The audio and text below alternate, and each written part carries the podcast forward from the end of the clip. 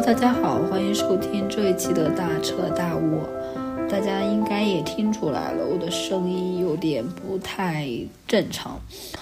就大家将就的听吧，因为就是马上就要春节放假了，我，嗯，我后天也要休假了，我担心就是这两天再不录的话，年前就和大家。聊不上了，但是我还是很想和大家聊一聊今天想要聊的这个话题，就是关于春节抑郁的。本来关于春节抑郁的，我这个情绪特别浓，结果在呃感冒、生病、发烧这这几天内，现在快好了，我都快不抑郁了。嗯，不过我之前的那些想法，以及就是我可嗯可能过两天又抑郁了，所以我还是想拿出来和大家聊一聊。万一就是在春节期间可能发生一些让我们有不太开心的一些事情的话，然后我们也也能找一找共鸣吧。嗯，这期节目的缘起，说实话是因为就是，嗯，我身边的同事们嘛，嗯，上周吧已经开始陆陆续续的休假或者是安排休假了，呃，所以他们也都很在关心我什么时候回家。以及抢没有抢到票呀？我当时是和他们很淡定的回答说：“嗯，还没有，反正最后总能想到办法回去的吧。即使我最后没有抢到票，全家人也会帮我一起想办法来抢，就不想太去过多的操心这件事情。”然后同事们都觉得：“啊，你心态真好。”啊，其实天呀，只有我知道。其实真的不是我心态好，是我前段时间真的还不是那么期待回家。我一直和我朋友开玩笑说：“我说上班吧，它虽然是脑力劳动，但是回家的话，那就是情绪劳动，比脑力更要累一些。”因为我想起来前几年回家那个状态吧，也差不多都是。在回家前两周都处于这种沮丧和烦躁之间的一种状态，一想到要去安排行程就更烦躁了，所以就是买票这件事情，我自然就不是那么上心的，抢着吧就抢着，就感觉这件事儿能不能回就随缘吧，就随便怎么弄去，然后到最后真的逼不得已了，总会有其他办法，然后去回回家的，嗯。总而言之，就是这种呃，不太期待，也没有太多热情，然后又是有种嗯，说说说的夸张一点，有点半抑郁的那种状态。嗯，我不知道大家有没有这种感觉，还是说一想到呃春节放假回家就呃激情澎湃，也有很有热情，和家人啊和所有的。嗯，亲朋好友在一起都非常的放松自在，所以假期也是一件比较值得期待和开心的事情。嗯，如果是的话，然后也欢迎和我们分享。那我不知道有没有朋友是和我一样的，可能觉得回家然后也是一件开心的事情。就见爸妈、见和父母相处，然后和家人见面，这好像想起来也没有那么不开心。但是为什么就是有一种明明的感觉，就是有点累？我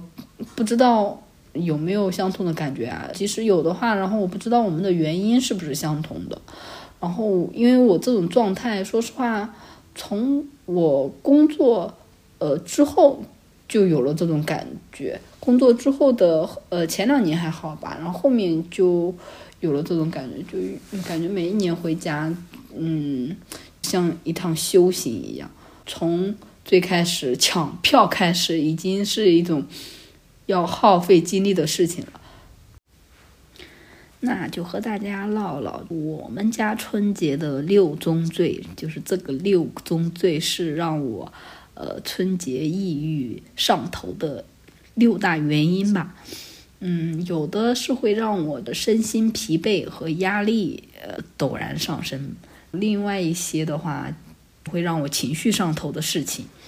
呃，可能会和大家有共鸣，但有的我觉得可能是我们的特例吧。然后第一个呢，我觉得就是我嗯认为，就是对我们很多打工人来讲的话，春节回去，首先就是身体上，嗯，非常的疲惫和累。嗯，就我今天早上上班起床的时候，我还想，啊，我想想，就是我接下来几天可能都还睡不着懒觉，就可能还要坚持等到我回到家的第二天，可能才稍微能睡个懒觉。就是这个周末也没有完全的休息好嘛，就要马不停蹄的去赶着回去过年。然后这一个行程，首先就让我感想想就会觉得有点累。然后，嗯，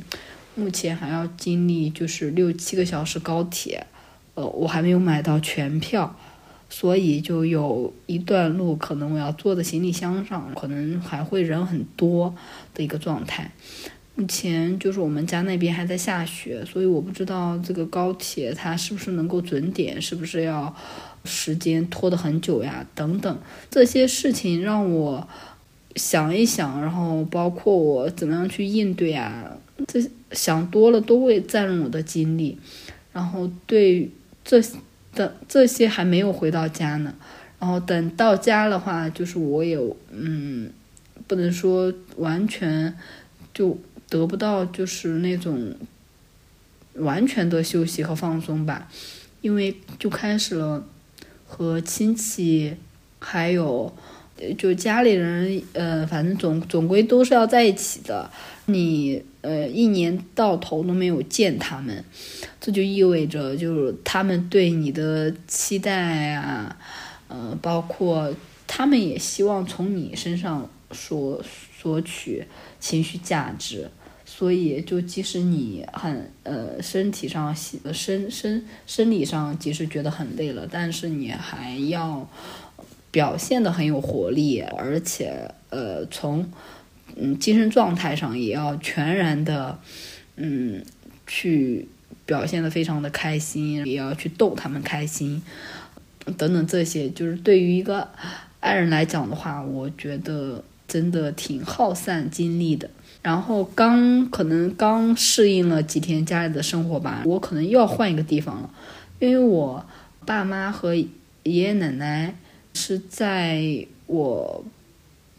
在 A 城市的，我爸爸他们这边的人是在 A 城市的，然后我外公和我呃妈妈那边的亲戚们都在呃 B 城市的，虽然都在一个省，但是可能。开车还是需要呃两三个小时吧，这样的话就是我意味着我的春节可能呃一半是在呃前一个城市，另一半的时时间可能要花在另外一个城市，我中间还要经历这种切换，从还还没有休息完全缓过来的时候，我要去适应另外一种就是状态和另外一群人了。嗯，说实话，我承认他们都对我很好，然后呃也都很爱我，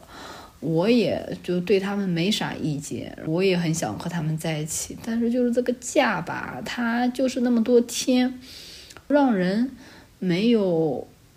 一个呃完全平静的一个状态，每天都在接受一些。新的安排，这种感觉就让让人在不停的去适应，然后所以这种就是让我觉得就有点累，然后行程又是比较满的状态。嗯，我现在无论是去哪里玩，嗯，还是说自己去安排行程的话，我都是希望就是稍微宽松一点，不希望给自己那么多时间压是时间上的压力。但是说实话，过年。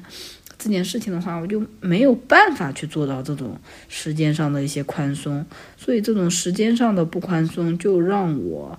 嗯，让我这种压力给自己的这种焦虑感就会莫名其妙的就会升上来。那这是可能更多的是从我整个的嗯行程上的，也就是我整个身体上的疲惫开始的。那第二点的话，我觉得是。是我也也是我们家的一个一个小状态吧，就是嗯，每一年过年的时候见面是最大家互相见见面是最多的时候，然后也也是大家聊天互动最多的时候，所以那就是在这期间，那就是会有出现容易争争吵的时候，可以说就是家里面就是小吵不断。不是我爷爷奶奶在吵，我爸爸妈妈在吵，有时候还会在亲戚之间发生一些，呃，不大不小的口角之争。这种事情一旦发生的时候，他们呢就希望把孩子、把我还有我的一些呃弟弟妹妹们啊，我们这些孩子们，当做化解矛盾的这个，呃，叫润滑石，还是叫什么啊？润滑剂。说错了，润滑剂这种角色去存在。天呐，我们天天上个班儿不行，回去还要去充当他们的，还要去做这项工作。嗯，就整个事情，有些时候在你劝和的这种过程当中，去沟通的过程当中，你也会莫名其妙的被卷入到里面去，你知道吗？嗯，就是自己被。架上去那个位置，这种我觉得就是最大的情绪劳动。你不仅需要动脑子，动脑子还要动情绪，因为你要想着怎么样去调和他们的关系啊，怎么样去让他们重新开心起来啊，这些不是最大的情绪劳动吗？真是服了他们！能不能今年过一个消停的年呀？在这里许个愿。呃，第三点，我觉得就是。呃，亲戚们和家里面人这种期待和呃八卦也会让我心比较烦。我家里面有些人，就像我爷爷，说好听点儿呢，他就是对人的要求和期待很高啊，严于律人，宽于律己，就是在他身上的最典型的体现。他总是说：“哎呀，我期待，嗯，就那种过去那种望女成龙。”望哎不对，望子成龙，望女成凤，这种心态在他身上体现的最为明显了。我就是那种特别烦家里面人给我这种戴高帽，给你高期待，我这种高期待就莫名其妙的给你很多压力。例如就是买车这件事情嘛，呃，就前前两年我认为我是不需要的。但是呢，他就会觉得你应该买车，而且工作这么多年了，怎么连个车都没有呢？还会抨击我买房，因为他就会觉得我不应该买房，我应该买辆车。只能说就是观念不同，但是他这种观念他就会强加在你身上，而且他会还会用那种他的价值观来评判你，就会在。过年的时候，很多人在吃饭的时候，大家就会聊起来这个话题，还会觉得，如果你不买车的话，你就是一个，嗯，就很有很多不好的一些词用在你身上嘛，我就觉得很，嗯，很道德绑架吧。说的就是厉凶一点的话，再例如就是问到工资的话，如果我回答了一个，不管我回答了什么。哪个回答多少钱，他都会觉得我赚的少。实际上他也不了解外面的情况是怎么样子，但是他不知道哪里来的自信，就觉得你应该赚更多，而且这个好像没有一个尽头。我也不明白了，反正从我工作到现在，我工资也在涨吧。但是不管你涨到什么程度，你什么时候告诉他，他都会觉得你应该更高。哎呀，好像就你说完了之后，他就是那种表情，哦，好像也没有多少啊，就呃，就感觉有点像你咋混成这样子那种感觉。虽然吧，咱也是一个思想独立的女性，但是遭受家里人这种眼神和语言的时候。还是有一股那种莫名其妙的火火气上来了那种感觉，就那种家人为什么会拿这个来评评评判你说你混的不好？他们不应该关就就觉得你过得开心充充足，以及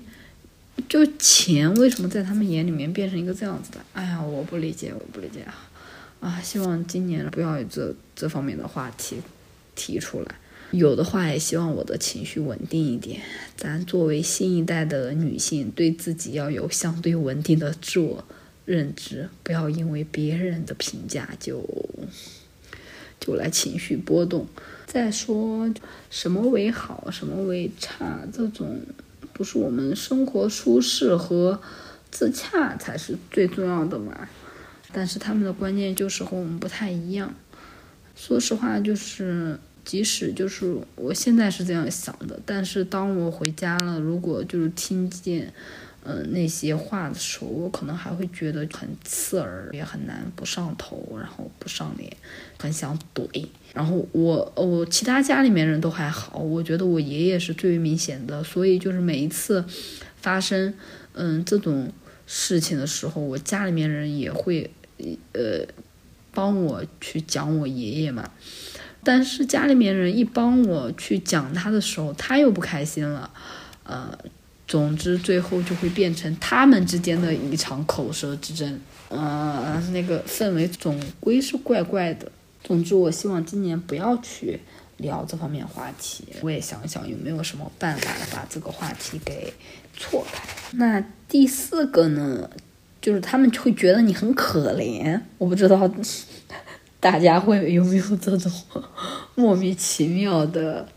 呃，家里面人莫名其妙的感受存在，他们总觉得你在外面很可怜，对此我真的很无奈，也很疑惑。就这种可怜你的、可怜同情你的情绪表现的淋漓尽致，包括你为什么那么瘦呀？你是不是吃不好？你是不是舍不得吃？还有就是你一些，呃，因为我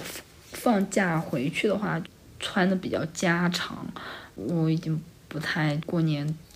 还去化妆啊、打扮什么的，因为就是想休息嘛，所以搞得也比较放松。我眼里面的放松和休闲，在他们眼里面就是邋遢。总归总而言之，可能就是不漂亮吧。他们就会觉得你怎么穿这样的衣服呀？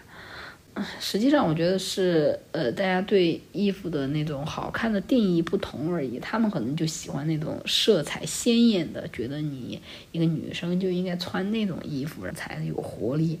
但我可能穿的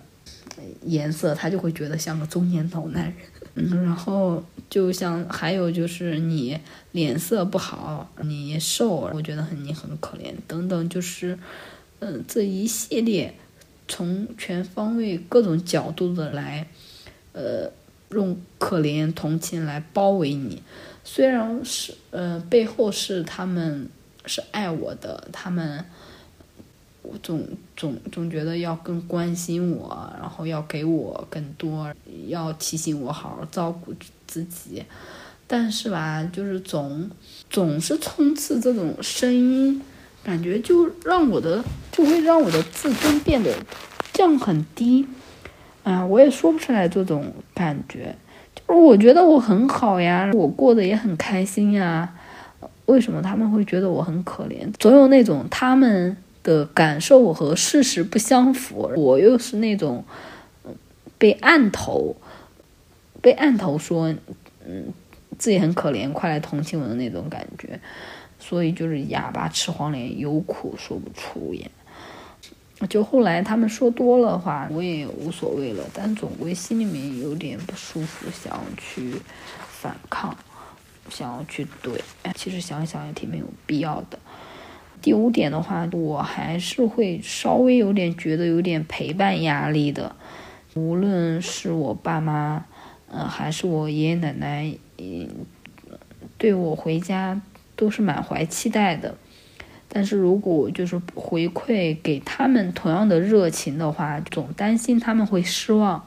以及我还担心陪伴的谁多了，然后陪伴谁少了，他们还会嗯也会失望呀，或者是不高兴呀，甚至有时候还会争风吃醋的这种现象存在。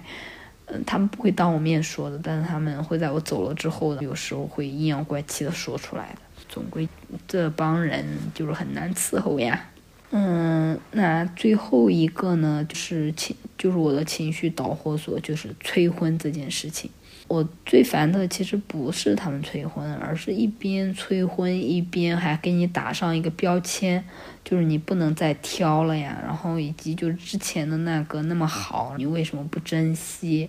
嗯，等等，他们其实真的就不知道具体情况，因为我毕竟是呃亲历者，我。呃，合不合适的人，我总归是自己心里面有判断的。但是他们只讲他们自己的感觉，就给我打上标签，最后的那种结论就是你，嗯，就是现在没结婚都错在你，都是你自己的责任，你自己还不改正，等等，这种标签化的下结论，而他没有任何推推推断的过。过程完凭完全凭自己的感觉，我就很想去给他们列事实、举例子，告诉他们不是我的问题。你有没有了解情况呀？我的那种情绪就很容易就上头。啊，但是就是即使去反驳，又有什么意义呢？好像就是回去就那么几天嘛。我们就秉承的大原则，不反驳，然后也不争执。尽量的，大家都过一个平稳的年，开开心心见面，开开心心离开，不要留下不好不美好的回忆吧，或者是给他们带来不开心。这个就是我今年最大的期望，也是我今年的原则。所以，就是为了完，为了实现这个愿望，以及就是为了帮助我坚定我的原则，我还给自己准备了一个几个过年小套餐。他就是帮我守护我的能量的，以及帮我应嗯应对这些乌七八糟的一些事情。希望我今年真的在家能够度过一个安稳年，也能够让我们能量满满的回来。如果大家也有就是同样的嗯过年困扰的话，然后不妨也和我一起试一试，咱回来看看是不是真的有用。当然，我希望大家都用不上，我也希望我自己都不用不上。希望这个年本身就是帮我们，帮我们加油充电的，而不是帮我们，而不是消耗我们能量的。呃，那第一个呢，呃，就是尽量，呃，不要说那么多信息，不要让别人抓住你，就不停的问，不停的说。然后我家里面有几个亲戚是这样子的，就。见了你之后就开始问东，嗯，就可以说你如果在他旁边的话，他可以有一百个问题等着你，嗯，也是热情，也是聊天，但是这种聊反正也是挺消耗能量的吧，因为有问就要有回答，一旦有回答，作为一个成年人，我们肯定要是去动脑子去想怎么样去回答的，所以就是这个过程，它就不可避免的。不动用能量，呃，我这里说的就是让我们尽量说少的信息，就是让我们反客为主，就是在对方开始期待我们下一句的话，我们就不要回答的那么多，让他们觉得哦还可以继续问下去。我们可以说的尽量少一些，例如问你工作还好，工作怎么样，你就说呃挺好，或者是还行吧。没有下一句了，他还在等你说更多呢，但是你就戛然而止了。可以用另外一件事情去打断，嗯，当然也可以在别人呃向你发问之前，你开始问他们。就像你哪个亲戚特别爱打麻将，你就问他们最近麻将打的怎么样，有呃输赢怎么样。就当你把这个话锋一转的话，我们就可以摆脱这种嗯。动脑子的环节，尽量让我们自己少动脑子。然后第二个秘诀的话，就是早点上床睡觉。因为不管怎么样，就是白天，呃，我们要和多少人在一起，过年期间我们要见多少人，但是没有人可以改变睡觉这件事情要和人一起完成。即使我们会和，呃，家里面人会睡一张床。就像有时候我会和我妈睡一张床，或者是有时候去亲戚家，有时候还呃像和我表妹有时候一起睡，但是没有办法避免的，就是这个睡觉那总归就是有呃要要你睡觉前你自己相处的时间吧。这个时间的话，就是我们自己的时间。当然，除了睡觉这种呃逃避的方式，我们也可以嗯去找借口去工作。例如啊，我有个工作要去做，就去房间了。嗯，那就可以待个一个小时、两个小时，去准备我们下一期的播客内容，或者是找找个借口，丢个垃圾，去买个东西，然后我就出去溜达。就这些都是给我们自己留下自己的空间，留下一些不被打扰的时间。第三个是我最近刚学来的，嗯，就是从十人十己的那个播客里面，因为 我。这一期内容准备的虽然就是话题准备的比较早，但是录的比较晚嘛，然后中间他们也出了一期和差不多的，呃，内容，呃，但是他们是多人聊的也也呃也很好的，我听了有两遍呢。其中他们提，嗯，有一位老师提到了特别好的一点，然后我这一次回去准备试一试，尤其是当我情绪快爆棚的时候，他提到了我们可以以那种看电影的视角，或者是旅客的视角，你把自己当做一个局外人，你到这一家人，呃，来过年，嗯，或者是去借宿，或者是像呃住民宿的那种心态，你去。观察这家人那么多亲戚在一起的一种状态，我们可以去置身事外的去观察一下，呃，这个家庭发生的种种事情，可能会发现，就是我和我们平时，嗯，把自己当做其中一份子，看不见的一些东西，那就是。如果从这种观察的角度去看的话，然后也可能回来就有很多新的内容要和大家聊了。因为有时候我们，嗯，要是把自己真的当做其中的一份子，我们就会被卷入到里面去，就很难去作为一个旁观客或者是很冷静的一个呃状态去呃观察更多的一些细节信息，或者是。更冷静的去想，然后更理性的去思考，都难以进行。因为一旦有了情绪的干扰，这些都很难。但是如果就是我们嗯刻意的把自己当做一个局外人的话，很有可能会看见我们之前在情绪当中忽略掉的一些东西，然后这些东西也可能会衍生出来新的一些思考，会嗯反而理性思考之后，它就会让我们的情绪然后。嗯，被压到更低的一个状态，反而可能会更有利于我们和呃家里面这些呃不开心的一些情况去相处吧。嗯嗯，第五点的话，其实我是想说，还是要给我们自己生活多一点期待，无论是说就是我们回家。要做哪些事情，我们向往的那些事情吧，我们可以列一列，以及就是我们回来之后，我们可以满足满足自己哪些就是期待，然后就是一前一后都给自己设定一些期待的话，然后那那这个过程当中，我们就要去好好的去履行自己的责任，因为就是呃过年回家，虽然说是。会有压力，它也是一场，嗯，和家里面人相聚去，呃，陪伴家人的时候，他用一种更加、更加，嗯，我觉得是有点残酷的方式来说的话，它也是履行责任的一种吧。当然，我觉得目前对我们大多数人来讲，应该都还是比较有爱的一个时间，所以我们就要尽量好好的。还是要尽量好好的去，嗯，处理好这些时间。所以就是，即使有一些不开心，我们也要当做我们在履行我们自己的责任。那就像我们在工作当中，我们不能随便发脾气一样。那在家的话，我们也要还是要适当克制一下，尽量不要让这种情绪就是爆发出来，然后让自己后悔吧。因为过去几年确实在我身上。发生过这种情况，就是很不理性的时刻，有时候会和家里面人吵吵起来，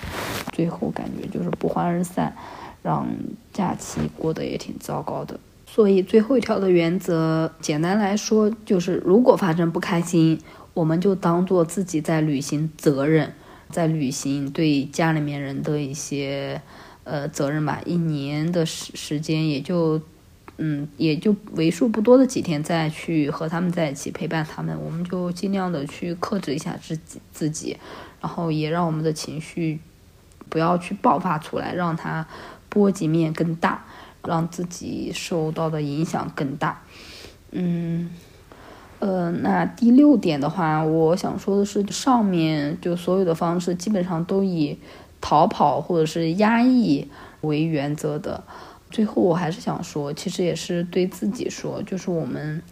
嗯，从首先从心态上就要有，呃，有一个调整。我们要，呃，千万要放弃改变我们父父父母的这种念头，不要试图说，呃，和他们坦诚相待，然后就可以让他们理解自己，然后互相理解。其实本身就是一件很难的事情。说实话，过去。有些时候我也挺想试图那种比较坦诚的和我妈聊一聊关于很多事情的一些看法。最后我抱着那种嗯大家坦诚相待的那种原则和态度，但是我发现每当我说说说起来就是我自己的那些想法或者是我的态度之后，我妈就很容易火了，所以。然后他一一反驳，嗯，以及就是在一表达他的观点，我也很容易火了。就大家本身就是这种两两方就是观念相两方的观念相互斥的情况下，就是很难，真的很难去达成的一个一致的一个状态，或者是冷静沟通的一个状态，除非就是双方在沟通。以及在情绪管理上都有比较好的一种修炼吧，我觉得才可以。一般就是家里面人，你想想，他们已经就活到这么大岁数了，他们的观念哪有这么轻易的去改变？所以我们就是要接受，我们跨越我们相互之两双方，就跨越好几个年代。以及他们的成长环境、接受的教育啊，都和我们相差太多了。当然，这个只是我目前我家里的情况，我不知道大家家里面的情况怎么样，是不是有自己的一些应对方式？对我来讲的话，我就是想要劝自己，就不要有这种不合理的期待，然后最后可能聊着聊着自己恼羞成怒了。那就让这个春节过得简单一点呗，不要抱着那种改变他、改变世界的这种想法了。过年嘛，然后我们就图个开心。所以，如果他们说的话我真的不认同，想要去反驳，那我可能就会只利用一个万能句式去应对他们所有的这种，嗯，我不认同的观点，就。就是大家也可以背一下啊，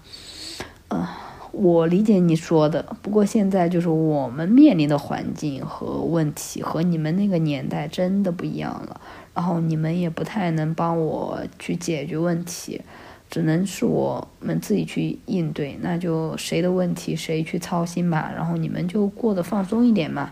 啊，过个年大家就图个开心，然后。这一段话说出来之后，我觉得他们可能会闭嘴，然后也可能不会啊。那我们就在找别的借口在逃避。嗯，总之就是不要正面的去交锋、去辩驳，因为这些都没有意义，只会让问题变得更大。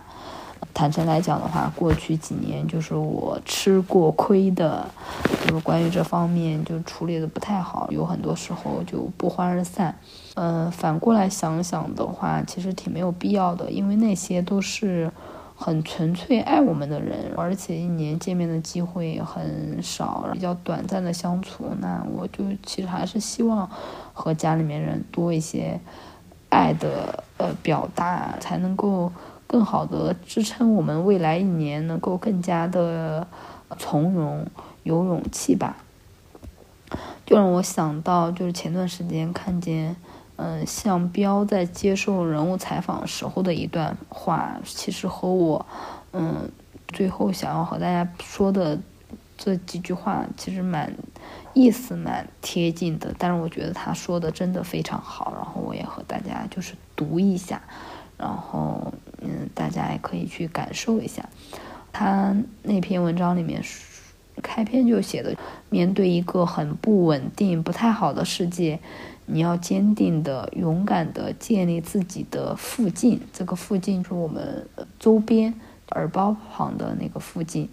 嗯，不要牺牲日常，然后勇敢是一种信任，就是非常具体的信任，因为它是具体的信任到什么程度，你可以自己观察，不断的去调整。但如果你没有那个附近，你是不可能对世界产生信任的。你对世界的信任是来自于对周边的信任，必须是这样。其实他说的这一点，我觉得和我们现在人的。生活状态，我觉得让我挺有感受，比较呃疯狂点头的那种状态吧。因为我们现代人、都市人的生活呢，说实话，真的是感觉几点一线，